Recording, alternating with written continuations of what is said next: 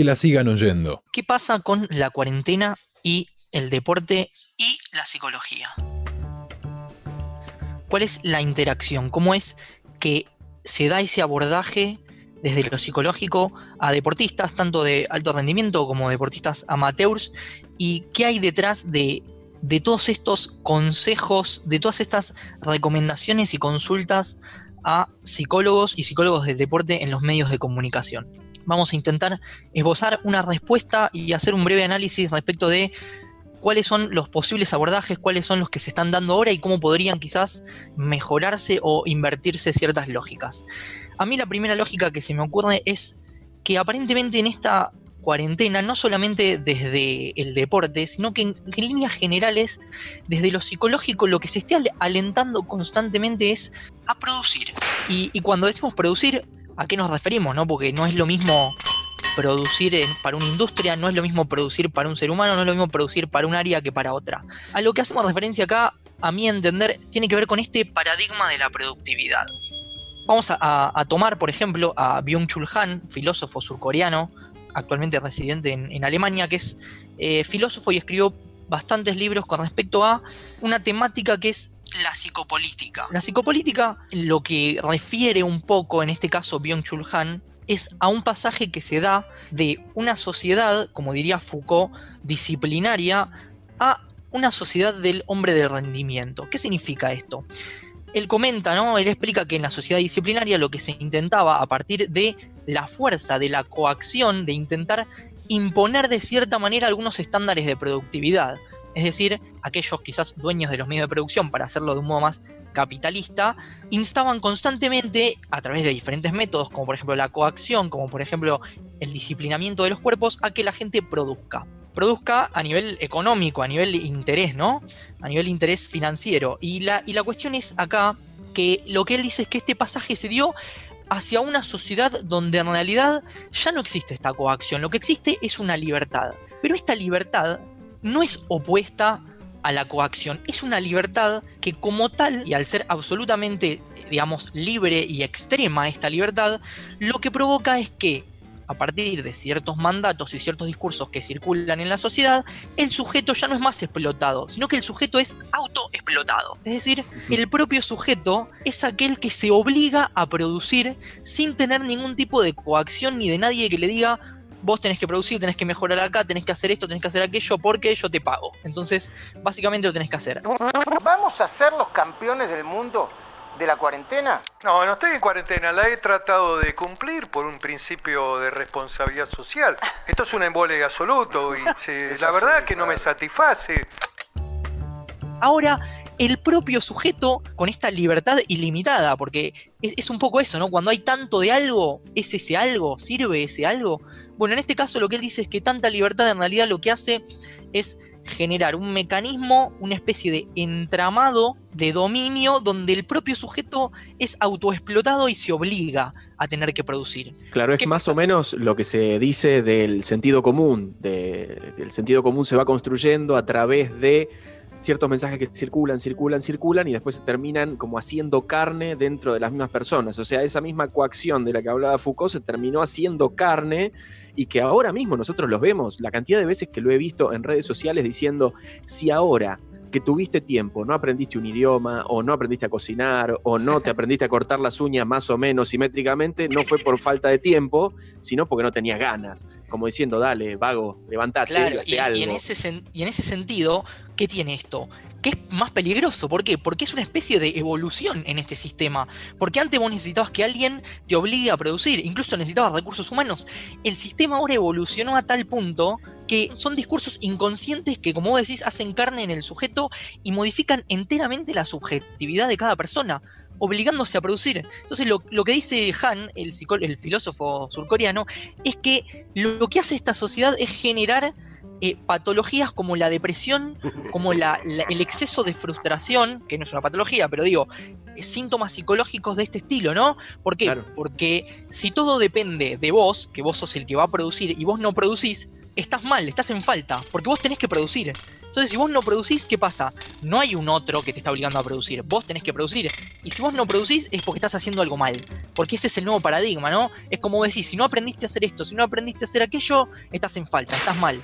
Entonces lo que provoca son gente que se deprime, gente que está mal, gente que sufre por no alcanzar estos estándares inconscientes que, hacen mella en la subjetividad de cada persona. Y además es un poco esta idea, ¿no? De, bueno, tenemos que trabajar. ¿Para qué? Para no tener que trabajar. Claro. Esto nos replantea, para mí, en este sentido, nos replantea pensar qué es la productividad. Porque si vos te sentás a ver una serie, ¿no es ser productivo eso? ¿Ver una serie no es ser productivo? ¿No se aprende cuando uno ve una serie? Incluso ponele que no aprendas nada de la serie y lo que querés es liberar espacio en tu cerebro para relajarte un poco. ¿Eso no es también producir? Claro, el tema es para dónde terminas enfocando tu, tu productividad o la palabra productividad hacia dónde va, si es para una productividad de tu propia satisfacción o es una productividad orientada a generar guita, recursos para otro.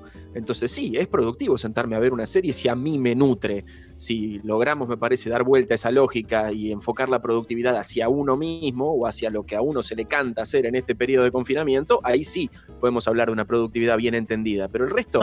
sí, y además es curioso porque si hay algo que estamos viendo durante este tiempo de cuarentena es la cantidad de trabajos que no implican o que en realidad a lo que es a nivel colectivo, a nivel sociedad, no tienen ninguna razón de ser en términos de productividad. No sirven para nada. Sí, a full. Están únicamente para justificar un sistema en el que vivimos, en el cual, bueno, se emplea y se paga por eso, pero a nivel de ordenamiento de la sociedad no sirve para nada. Y de hecho, la Organización Internacional de Trabajo sostiene que 14 millones de puestos de trabajo van a dejar de existir en el mundo después de esto.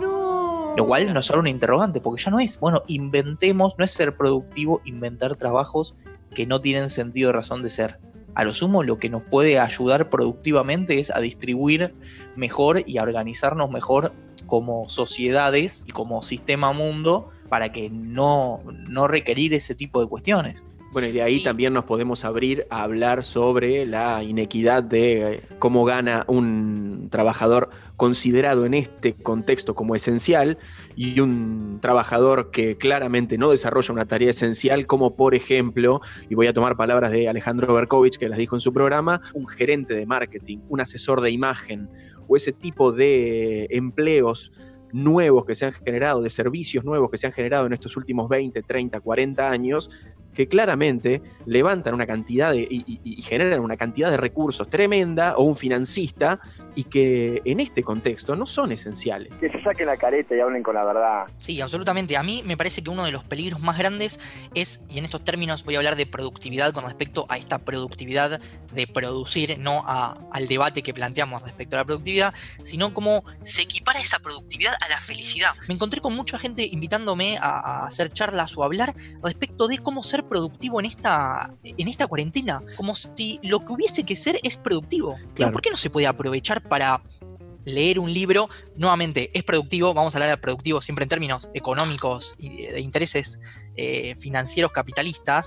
Leer un libro no es productivo. Entonces, en ese sentido es como constantemente Ahora, en un momento de vacío, porque mucha gente o no está trabajando, o está trabajando menos, o no puede trabajar, o no sabe qué hacer con tanto tiempo libre, quiere producir. ¿Por qué hay que producir? Digo, ¿no estamos condenados a producir todo el tiempo, las 24 horas del día, todos los días?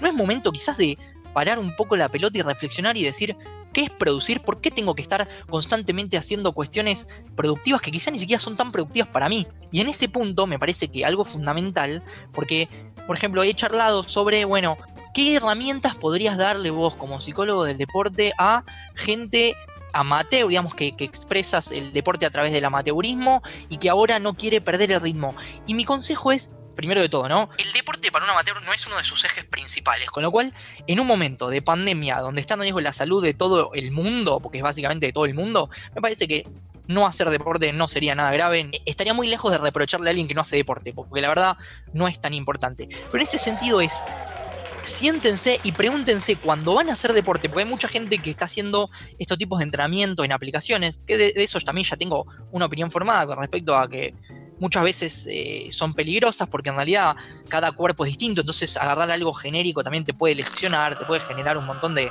de cuestiones en el cuerpo que no tienen sentido y encima ahora tampoco puedes salir a atenderte, con lo cual tampoco tendría mucho sentido, pero a lo que voy es pregúntense si realmente lo están haciendo porque quieren o lo están haciendo coaccionados por estos discursos inconscientes de tener que producir. Digo, me parece que ahí es donde yo creo que hay que parar la pelota y decir, ¿por qué estoy haciendo esto? O sea, si yo lo quiero hacer, perfecto, reconozco por qué lo quiero hacer, pero tengo que tener en claro cuál es mi motivación para hacerlo. Y además en esa motivación tiene que haber un argumento real de por qué yo decido hacer deporte. Por ejemplo, yo personalmente estoy haciendo ahora también algunos ejercicios en mi casa. ¿Por qué lo hago? Lo hago porque me parece que en algún momento, cuando vuelva a jugar al fútbol, que es el deporte que practico, me gustaría estar mejor físicamente. ¿Sé cuándo voy a volver? No, la verdad que no lo sé. Por eso también mi motivación disminuye un montón. Porque si yo sé que de acá a un mes vuelvo a jugar al fútbol, bueno, voy a entrenar para llegar a ese mes intacto. Ahora bien, ¿qué me pasa? Supuestamente hoy tengo ejercicio, lo hago, bueno, lo hago. Al, día siguiente tengo ejercicio, lo hago. La verdad que no tengo ganas, porque no sé cuándo voy a volver a jugar y no sé cuándo lo voy a hacer. Y ahí es donde no tiene que aparecer esta culpa de, no, no, pero tengo que hacer ejercicio porque tengo que... ¿Cómo? Porque tengo que. Digamos, si yo no quiero hacer el ejercicio, decido no hacerlo porque no me parece ahora, porque no estoy con las suficientes ganas y porque además mi motivación no es la, ideal para alcanzar ese objetivo, que además es un objetivo a largo plazo. Entonces, en ese punto es, paremos la pelota y empecemos a pensar si realmente lo que estamos haciendo lo estamos haciendo porque, entre comillas, queremos, porque hay argumentos reales para hacerlo, o porque estamos siendo coaccionados por estos discursos eh, que mencionamos continuamente. Que la sigan oyendo. Ahora bien, ahí tomamos en cuenta las motivaciones de los amateurs, que claramente no son las mismas que la de los profesionales, porque los amateurs, deportistas amateurs, tenemos otra ocupación que es la que nos da el sustento para, para vivir, entonces no vivimos de nuestro cuerpo. Ahora, un deportista profesional debe mantenerse activo porque si no, Después, en cuanto vuelva la, la, competencia, ahí sí va a estar otorgando ventajas. De hecho, he leído varias notas en las cuales eh, los mismos deportistas dicen, sí, hay que mantenernos activos, no podemos perder el ritmo, hay que pensar cómo sustituir materiales, ¿viste? Para agregar fuerza los ejercicios que podemos hacer. Se han viralizado muchísimos entrenamientos vía Zoom de los equipos de primera división. ¿Cómo hacen los deportistas profesionales para, digamos, mantenerse enfocados en esta incertidumbre que estamos? Y si pensamos nuevamente en lo mismo que venimos hablando? ¿Quién dijo que es verdad que mantenerte entrenado ahora va a hacer que llegues mejor a tu vuelta? Sí, tenés razón, sí. Digo, me parece que ahí está el punto, ¿no? Porque hay algunas cuestiones que se toman como verdades y la realidad es que son sumamente cuestionables incluso de la psicología del deporte. Si yo te digo, por ejemplo, que esta cuarentena va a llegar hasta junio del año que viene, vamos a sonar, junio de 2021 hay cuarentena. Y estos ocho meses que estuvieron entrenando, ¿a vos te parece que lo van a hacer llegar bien a una competencia?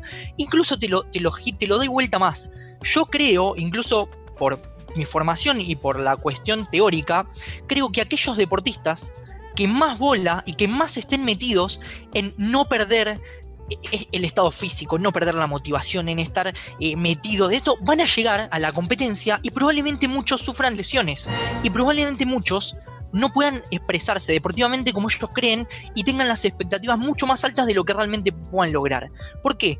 Porque en un, en un contexto como este, de incertidumbre total, donde ni siquiera se sabe, no hay fecha ni siquiera aproximada de cuándo se va a volver a poder hacer ejercicio en ese nivel, no tiene sentido sostener una motivación tanto tiempo, porque sostener esa motivación y frustrarse todos los días continuamente con que no vuelve, con que no vuelve, que no vuelve, puede ser mucho más perjudicial que agarrar y decir, bueno, ¿qué hacemos? Estos tres meses, bueno, nos juntamos una vez por semana, eh, charlamos sobre la vida, tratamos de mantenernos cohesionados como grupo, asumiendo de, sé, deporte en equipo, y vemos cómo sigue y vamos viendo día por día y semana por semana cómo sigue. Eso probablemente genere que la vuelta sea con niveles de ansiedad mucho menores y con niveles de estrés mucho menores. Viste, a, ustedes que son deportistas amateurs les debe haber pasado. ¿Vieron cuando tienen muchas ganas de jugar un partido? No sé si alguna vez les pasó, pero esto es un, es un fenómeno muy común en psicología del deporte. Cuando tenés muchas ganas de jugar un partido y se viene esa final que estás esperando y te pasas tres días, cuatro días, cinco días, una semana entera pensando en el partido, dándole vueltas. ¿Nunca les pasó que llegaron al partido cansados? Llegás sí, totalmente. agotado, llegás cognitiva y psicológicamente agotado por haber puesto tanta energía psíquica e incluso muchas veces física en ese, en ese, en, ese partido que cuando llegas realmente estás agotado y no sabes por qué el cuerpo no te responde, las piernas no te responden, la cabeza no te responde porque te quemaste. O sea, eso también es lo que generan este tipo de sociedades con, con estos paradigmas de productividad. No es casualidad, no es de una relación A, entonces B, que en esta sociedad el fenómeno, el síndrome más común sea el burnout. El burnout es esto, es e- este, este síndrome de, quema- de- de quemadura psicológica. ¿Y eso por qué es también? Porque tenemos mandatos psicológicos inconscientes que nos instan todo el tiempo a producir, a estar todo el tiempo queriendo producir y estar, y estar siempre 10 puntos. Y estar siempre 10 puntos, el único que puede estar 10 ve- todas las veces 10 puntos es Jordan y 10 más. Y eso quizás es para una columna nueva, pero el tener que estar 10 puntos y obligarse a estar 10 puntos genera desgaste, genera cansancio. Y, muchas veces quizás es un cansancio que no se ve durante la temporada, pero capaz que después termina y uno sufre una fractura por estrés y no sabe por qué. Porque realmente es un síndrome muy perjudicial. La psicología del deporte tiene su lugar en que la sigan oyendo. Con respecto al alto rendimiento vamos a plantear algunas cuestiones. La primera es que, a diferencia del deporte amateur, el deportista de alto rendimiento, el deporte, sí representa un porcentaje altísimo de su vida cotidiana, y no solamente de su vida cotidiana, sino de su rutina. Es aquella que lo ordena, es la actividad que ordena todas las actividades de su vida. Entonces, sí, en este punto hay que hacer una diferenciación que para los deportistas de alto rendimiento, esta pérdida genera una ansiedad muchísimo más alta que en cualquier deportista amateur, muchísimo. Capaz que hay algún, caso de algún deportista amateur que no, pero bueno, digamos, en líneas generales. Lo cual eh, justifica más todavía el hecho de que tengan que elaborar cuestiones desde el aspecto psicológico que van mucho más allá de la competencia. Ni hablar, a mí esto que te decía, ¿no? Que me llamaban para dar charlas con deportistas amateur y la verdad es que realmente no tengo nada para decirle a un deportista amateur en cuarentena. ¿Querés hacer ejercicio? Haz ejercicio. ¿No querés hacer ejercicio? No lo hagas. Y, quizás mi consejo es, si lo vas a hacer, pregúntate por qué lo estás haciendo. Y pensá y trata de reflexionar internamente si realmente querés hacerlo o no, o si le puedes dedicar ese tiempo a algo que sea más enriquecedor para tu bienestar físico y psíquico. Digamos, esos serían mis únicos consejos. Pero para los deportistas de alto rendimiento sí pasa esto. Y acá eh, hay una cuestión también que, que lo charlaba con algunos colegas que es muy interesante, que incluso hasta tiene estos eh, atravesamientos transversales con respecto a otras áreas, ¿no? Como la social, la económica. Me pasaba que charlando con colegas me decían, tengo entrenadores que están muy, muy ansiosos y que todo el tiempo hacen, por ejemplo, cuatro o cinco veces por semana Zoom con sus jugadores, en donde en algunos Zoom les muestran videos. Bueno, a mí me gusta vivir así. Y yo digo, no sabemos cuándo vamos a volver a la competencia. O sea, es momento de mostrar videos para enseñar conceptos a deportistas que, y, y acá es donde para mí es una frase que revela un poco la jerarquía de peso que está mal y que hay que invertir, que es, muchas veces se dice el ser humano detrás del deportista. ¿Cómo el ser humano detrás del deportista? Es al revés. El deportista detrás del ser humano. Hay un ser humano adelante, que es el más importante, que detrás tiene una profesión que es ser deportista profesional de alto rendimiento. Pero fíjate cómo en, el- en los mismos significantes que se usan, en los mismos términos, se ve esta jerarquía en, el peso de los términos, ¿no? Porque en realidad el ser humano es mucho más importante y eso es lo que, lo que también quiero marcar ahora, ¿no? Muchas veces los profesionales de, de la psicología del deporte en los medios de comunicación hablando respecto de cómo va a estar el deportista siempre con el horizonte puesto en la vuelta al trabajo. ¿Cómo en la vuelta al trabajo? ¿Y cómo está el deportista? O mejor dicho, el ser humano con respecto a su situación actual. Puede salir de la casa, no puede salir de la casa, tiene familiares cerca, eh, tiene familiares con grupo que son grupos de riesgo, está preocupado, no está preocupado. Digo, hay un millón de argumentos que no, que no fueron esbozados en todas estas notas, donde, donde creo que los mismos psicólogos caen en este paradigma y en esta lógica de productividad donde no pueden salir y, cuando se les pregunta sobre este fenómeno, que nadie tiene soluciones, nadie tiene respuesta, yo tampoco. Digo, estas son cuestiones que yo vengo esbozando desde que empezó la cuarentena y que me parece que, que- ahora es un buen momento para pasar limpio, pero yo tampoco tengo la solución. Solamente trato de poner como en relieve y preguntarme algunas cuestiones de respecto a nuestra práctica, ¿no? Como psicólogo, porque si me van a preguntar por, por un deportista, me parece que lo primero que hay que ver es qué hay en ese ser humano.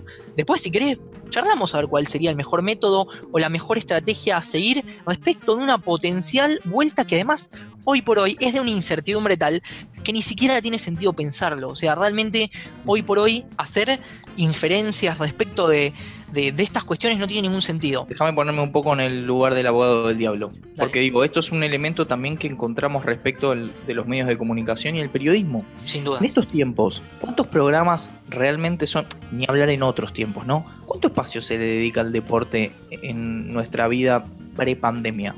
¿Cuánto tiempo se le dedica al deporte en nuestra vida de pandemia? ¿están justificados los tiempos? ¿Están realmente justificados? ¿Y a partir de qué? Y va a haber un sector, es decir, el periodismo deportivo diciendo, y la realidad es que en este momento podríamos no salir al aire, es exactamente lo mismo. Y va a haber psicólogos deportivos diciendo en este momento, y la realidad es que mi trabajo en cuanto, si la perspectiva de mi trabajo es mejorar el rendimiento de un deportista, en este contexto mi trabajo no sirve. O va a justificar su propio trabajo diciendo, sí, tenemos que tenerlos motivados, preparados para la vuelta ahora, para cuando arranquen. Y, y es interesante, es interesante, pero bueno, ahí es donde está la capacidad del profesional para no decir mi trabajo no sirve, sino para buscar en ese punto dónde el trabajo nuestro sirve. Justamente, a ver, vamos a suponer que un psicólogo trabaja esto es bastante irreal, ¿no? Pero vamos a suponer que trabaja tres veces por semana con los jugadores con el objetivo primordial de la optimización del rendimiento. Hoy por hoy, tiene que reconocer, así como vos dijiste que reconocen algunos periodistas, tiene que entender que su formación inicial es psicología, no es deporte.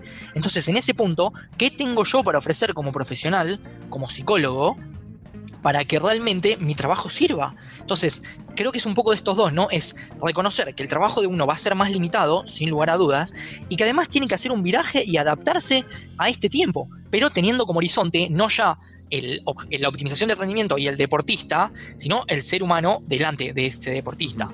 Entonces, ahí me parece que va un poco. Y sí, con respecto a los tiempos que se le dedican, para mí, yo no, estoy muy seguro, quizás ustedes me corrijan, pero cuando era chico, yo me acordaba que el noticiero, el, noticiero deportivo, medio como que lo esperaba. Y era algo que era una vez, dos veces por día. Hoy por hoy el noticiero está casi las 24 horas por día.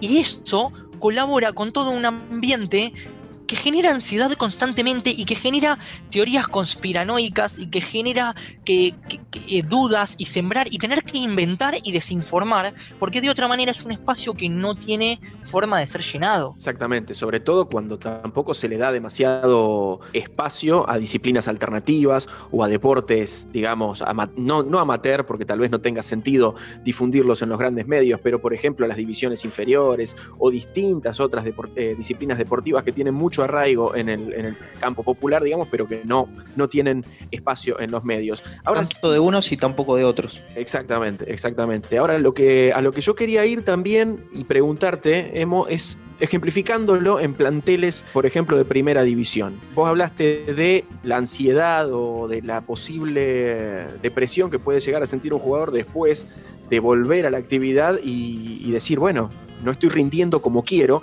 y en este momento en el cual eh, se tienen que mantener activos por una cuestión de una presión de parte del el cuerpo técnico, la dirigencia, de que no se queden quietos, o de la misma gente por redes sociales diciéndole cobran fortunas, muevan lo que tienen que mover, eh, porque les pagamos para eso, me imagino también las diferencias que hay dentro del mismo plantel. No es lo mismo un tipo que puede renunciar a cobrar el sueldo 3, 4 meses, como dijo un jugador de Boca, que un juvenil que está recién empezando en primera división y vaya a saber qué espacio o qué métodos o qué medios tiene para desarrollar un entrenamiento en su casa. ¿Cómo se aborda eso desde la psicología deportiva? Y es complejo, las diferencias siempre son complejas, además esta cuestión de, tener que considerar cada escenario, hay muchos, y esto pasa no solamente en un ambiente deportivo, sino más que nada educativo, hay muchos espacios donde, bueno, listo, hacemos la clase por Zoom, y capaz que alguien en su familia tiene una sola computadora y lo está usando otro y no puede hacer la clase y que tenemos que dejar afuera a esa persona.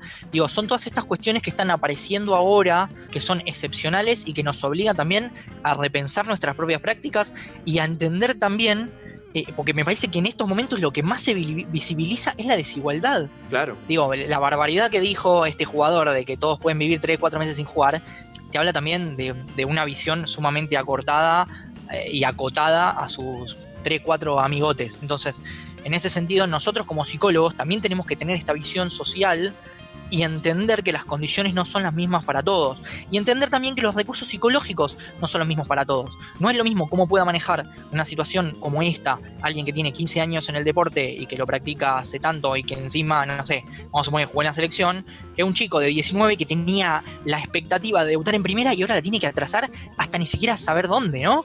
Porque ni siquiera se sabe hasta cuándo la puede atrasar. Entonces, en ese punto también, algo que nos obliga a, repensarnos como psicólogos es el laburo individual. Poder trabajar con la individualidad y poder también entender que las necesidades y las condiciones, los puntos de partida de cada uno son distintos. no podemos tratar a todos iguales si los puntos de partida no son iguales. Y eso aplica para la vida entera, digamos. El, paradigma meritocrático no aplica prácticamente en ninguna situación. Entonces, en ese sentido, lo que nos obliga es a eso. Tomo lo que vos decías con respecto a esto de le pagamos, de no le pagamos. Está pasando algo también, yo que trabajo en algunos clubes, más amateur si se quiere, que es lo siguiente, y que fíjense que para mí es un ejemplo espectacular de cómo funciona el paradigma de la productividad en un ciclo entero tenemos un club que tiene ciertos dirigentes, vamos a suponer secretario de deportes y, no sé, el coordinador general de deportes. Debajo de ellos están, vamos a suponer, los coordinadores de las áreas de diferentes deportes. Debajo de ellos los entrenadores y debajo los jugadores. Vamos a suponer que nosotros, eh, psicólogos, estamos en la misma línea de entrenador, no en cuanto a importancia, sino en cuanto a cuerpo técnico. ¿Y qué pasa? Vos como psicólogo, vamos a asumir que trabajas con el entrenador, digamos, día a día, y vos puedes decirle, escúchame, y no tiene sentido que hagas 5 Zoom con los jugadores porque les está generando ansiedad, les mostrás videos y ellos cada vez que ven un video tienen más ganas de entrar a la cancha, tienen más ganas de hacer su actividad deportiva. Entonces, no hagas 5, hace 1. ¿Y qué te contesta el entrenador? Te dice, yo te entiendo, me parece bien, pero a mí me están diciendo desde arriba, los coordinadores, que si yo no hago Zoom, los padres no me pagan la cuota del club. Al coordinador le están diciendo desde la Secretaría General y desde la Coordinación General que necesitan la plata porque si los padres dejan de pagar, el club no se puede sostener. Entonces, fíjate cómo es ese ciclo. El club necesita la plata, estamos hablando de un club amateur, ¿no? Que se sostiene con plata de los, de los socios. Entonces vos tenés el coordinador general que le pide a los coordinadores de los deportes que obliguen a los entrenadores a tener que hacer 4 o 5 Zoom porque si no, el padre del deportista no quiere pagar. Y, es eso, ¿no? Porque ¿quién dice que producir más es mejor? ¿Por qué no producir mejor eso también más que más? Valga la, es otro ejemplo de situaciones que se dan en, en este momento de cuarentena en donde todo el mundo quiere mostrar que su trabajo lo vale, que su trabajo tiene que seguir adelante, pase lo que pase, y además tener que justificar que sigan pagando un salario. Y muchas veces eso lo que hace es llevar a hacer cosas que no tienen demasiado sentido, a trabajar más en lugar de trabajar mejor, y, realmente se plantea una dificultad en ese terreno. Y obligarse a ser creativo. Digamos, la creación y la obligación van siempre de, de carriles opuestos. No te puedes obligar a ser creativo, es difícil obligarse a ser creativo. Entonces, en este punto también, ¿qué genera? Genera presión, genera estrés en el profesional que está obligado o que se siente compelido a tener que producir y producir y producir, incluso sin tener ningún tipo de sentido. Digamos, no, hay un horizonte específico en eso. Eh, a, mí me parece sumamente interesante esta cuestión de tenemos que llegar bien a la vuelta. Primero, no sabes cuándo es la vuelta, con lo cual, ¿qué, te vas a poner? ¿Un, objetivo a cuánto? ¿A 10 años? No sé. Digo, eh, es, un, es un contexto de suma excepción donde ponerse plazos y ponerse eh, metas a corto, a, largo plazo no tiene ningún sentido, porque no, no están las condiciones dadas para eso. Entonces, en ese punto es por qué tenemos que producir todo el tiempo, por qué es necesario, y, y en ese punto preguntarnos también, ¿no? ¿Quién dice que si hacemos todo esto de mantenernos motivados, de mantenernos entrenados, de mantenernos con la cabeza puesta en nuestros objetivos deportivos, cuando volvamos vamos a estar mejor que aquel que quizás no hizo realmente nada, realmente nada, porque vamos a ser sinceros, no soy preparador físico, pero muy probablemente todos tengan que hacer una pretemporada a la vuelta. Nadie va a estar en, nivel óptimo para rendir por, todos los motivos que, sabemos y que son lógicos, eh, que no es lo mismo entrenar en tu casa, que no es lo mismo entrenar con tus compañeros, que no es lo mismo no hacer el deporte, porque muchos no pueden ni hacer el deporte. Entonces en ese punto es irrelevante. Entonces, ¿por qué nosotros no preguntarnos y evitar caer en estas lógicas de producir? Y, y mejor que eso, intentar ver qué es mejor producir. Y no cuánto más podemos producir. Digo, muchas veces la calidad en este caso es mucho más importante que la cantidad.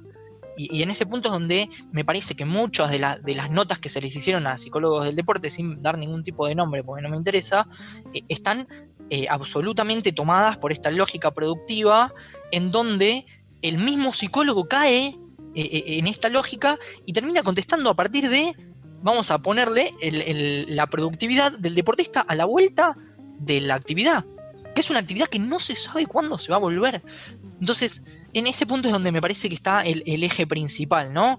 Toda esta cuestión de, del paradigma de la complejidad y lo que hablamos respecto de, este pasaje de una sociedad disciplinaria al hombre del rendimiento autoexplotado, Digo, me parece que ahí es interesante que nosotros como profesionales podamos entender estas lógicas para nosotros ser la voz, la voz racional que pueda sacar un poco esto, ¿no? Hablando con colegas también me decían, bueno, sí, pero el coordinador pide que haga entrenamiento, entonces tenemos que hacer entrenamiento. Y yo digo, está bien, no vas a ir en contra del coordinador porque básicamente es un superior tuyo jerárquicamente. Ahora bien, nosotros tenemos que ser esa, ese palo en la rueda de este sistema. O sea, nosotros como profesionales de la psicología del deporte, considero yo, es una opinión personal, tenemos que poder plantarnos ante esto y decir, miren, a mí me parece que hacer cinco entrenamientos por semana no sirve, quieren hacerlo, háganlo, a mí me parece que esto no va. Y nosotros tenemos que intentar desde nuestra postura y con la muñeca y con la inteligencia necesaria para poder manejar este tipo de situaciones y enfrentarse a este sistema malévolo de autoexplotación. Porque si no, ¿qué pasa? Terminamos cayendo nosotros también y terminamos dando un mensaje a la sociedad, por ejemplo, a través de notas en los medios de comunicación más importantes, diciendo esto, y la verdad es que no, no es para mí lo que hay que decir en este momento. Lo que hay que decir es hacer foco en otra cosa, y todo esto que venimos charlando. Para resumir, eh, mi idea es un poco esta, ¿no? Entender cómo funciona este paradigma de la productividad y además cómo interfiere en nuestro trabajo como psicólogos y además qué le podemos decir no solamente a los deportistas de alto rendimiento, sino también a los deportistas amateurs respecto de una posible vuelta a la actividad. En el caso de los amateurs, como dijimos, no tan importante, pero sí en el caso de los profesionales con una relevancia eh, bastante mayor. Entonces, en este punto, nuevamente preguntarnos y reflexionar sobre nuestra propia práctica y sobre realmente cuál es el enfoque que queremos darle en un momento donde la humanidad entera está atravesando una situación tan compleja que me parece que lo que no es necesario en este momento es pensar en producir. Que la sigan oyendo. Que la sigan oyendo.